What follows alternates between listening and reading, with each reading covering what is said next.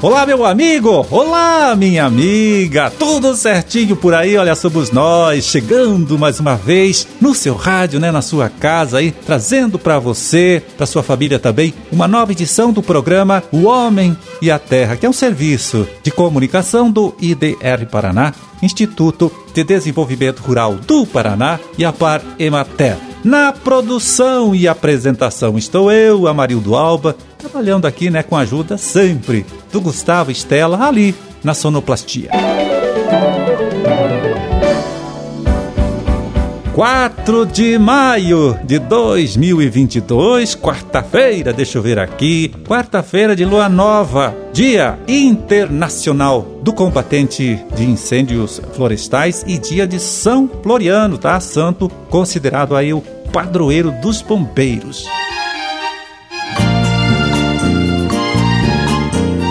Bom, eu vou logo lembrando aí que depois de amanhã, lá como parte da programação técnica da Expoingá, o IDR Paraná vai realizar o Dia de Campo sobre a cultura da pitaia, né? Com o nosso colega extensionista Eduardo Augustinho dos Santos, trabalhando como instrutor.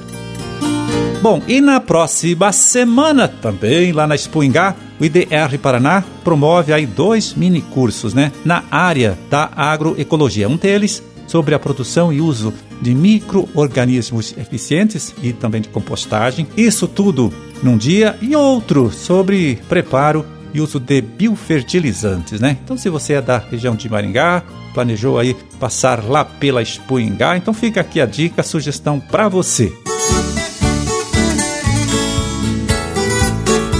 E agora outro recado é para você, meu amigo, você minha amiga que lida com a criação de gado de leite, lida com a criação de gado de corte na região de Pato Branco. Olha só, neste ano o IDR Paraná está realizando aí, está promovendo o quarto torneio regional de qualidade de silagem ou da silagem. Uma iniciativa que tem como objetivo acompanhar bem de perto aí o trabalho dos produtores da região, região de Pato Branco, que usam a silagem de milho para alimentar os seus animais no coxo. Esse acompanhamento, viu, envolve a realização de análises, análises até de laboratório da silagem produzida pelo agricultor. É com o resultado dessa análise, então, o técnico também orienta, isso é bastante importante, o que o agricultor pode fazer, né? O que ele pode fazer para melhorar ainda mais a qualidade do alimento produzido. E lá mais para o final do ano, lá pelo mês de outubro mais ou menos, aí tem a divulgação e a premiação daquelas famílias, daqueles produtores que conseguiram um resultado melhor, né? Conseguiram se destacar no torneio.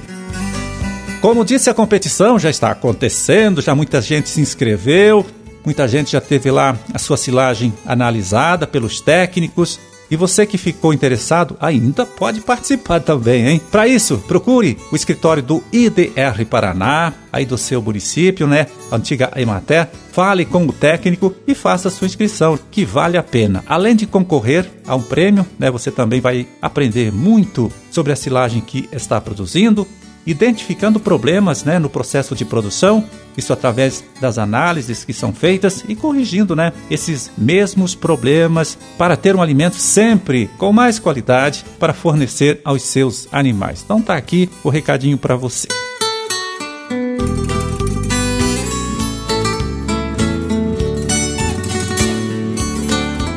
É, já que estamos falando em criação de gado de leite, né? Gado de corte, acabamos de falar disso. Deixa eu aproveitar aqui para lembrar você, meu amigo, você, minha amiga, olha só, que começou neste último domingo, dia 1 uma nova campanha de atualização de rebanho promovida pela DAPAR. Começou nesse dia 1 como eu disse, e vai até o final de junho, né? Dois meses. Durante todo este período, todo criador viu, deve fazer o seu cadastro ou atualizar o cadastro já feito no último ano, né, na última campanha, informando tudo, tudinho mesmo, né, que está criando lá em sua propriedade, no sítio, na fazenda, etc.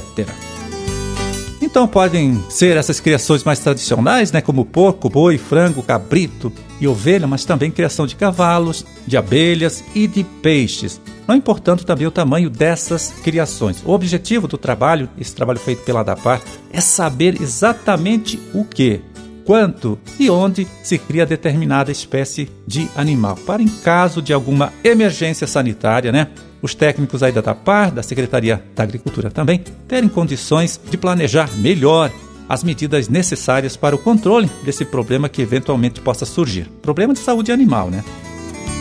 Então, você pode fazer este cadastro diretamente no site da ADAPAR, o que é mais prático né, e rápido, mas também procurando o escritório da agência do seu município, lá no seu município. Aliás, em algumas cidades, também as secretarias municipais da agricultura e os sindicatos rurais estão ajudando a ADAPAR neste trabalho. Só lembrando então, mais uma vez, né? Esta campanha de atualização de rebanhos começou no último domingo e vai até o final de junho, são dois meses. Por isso não é bom perder muito tempo, tá certo? Fica aqui o alerta para você.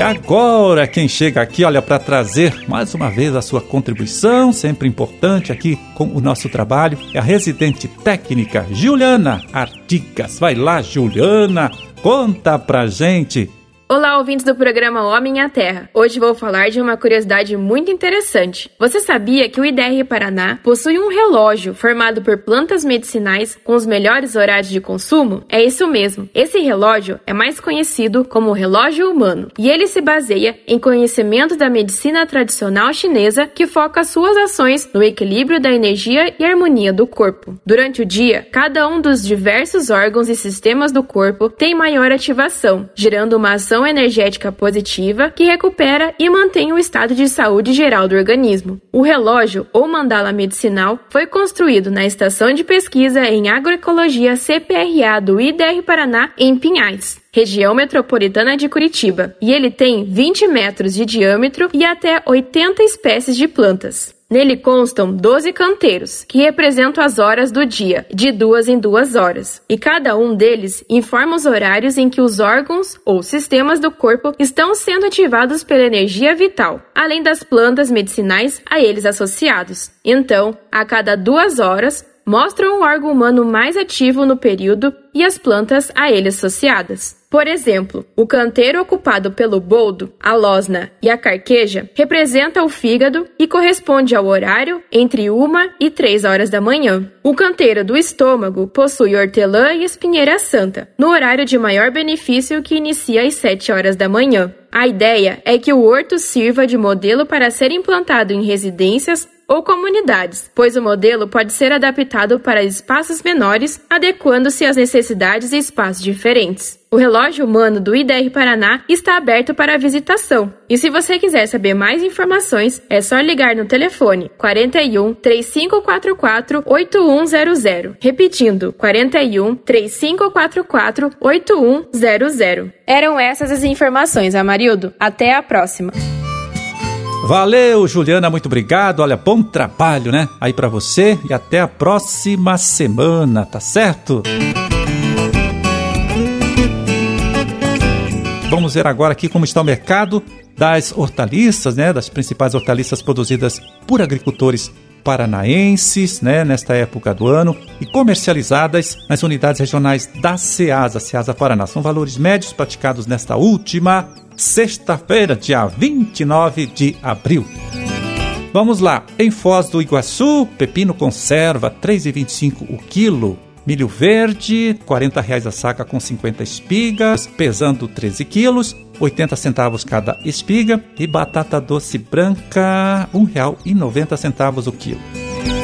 Na Ceasa de Londrina, tomate longa-vida, tomatinho lá produzido na região mesmo, R$ 5,50 o quilo. Alface crespa grande, R$ 3,30 cada uma.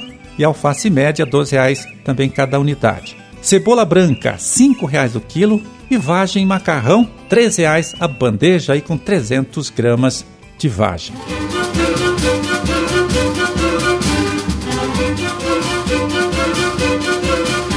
Bom, por hoje tá feito o carreto. Vamos ficando por aqui torcendo, olha só, para que todos vocês aí tenham uma ótima, uma excelente quarta-feira. E até amanhã, viu? Quando a gente estará aqui de volta, mais uma vez, né? Trazendo para você, trazendo para sua família, para todo mundo aí, uma nova edição do programa O Homem e a Terra. Um grande e forte abraço a todos, fiquem com Deus e até lá.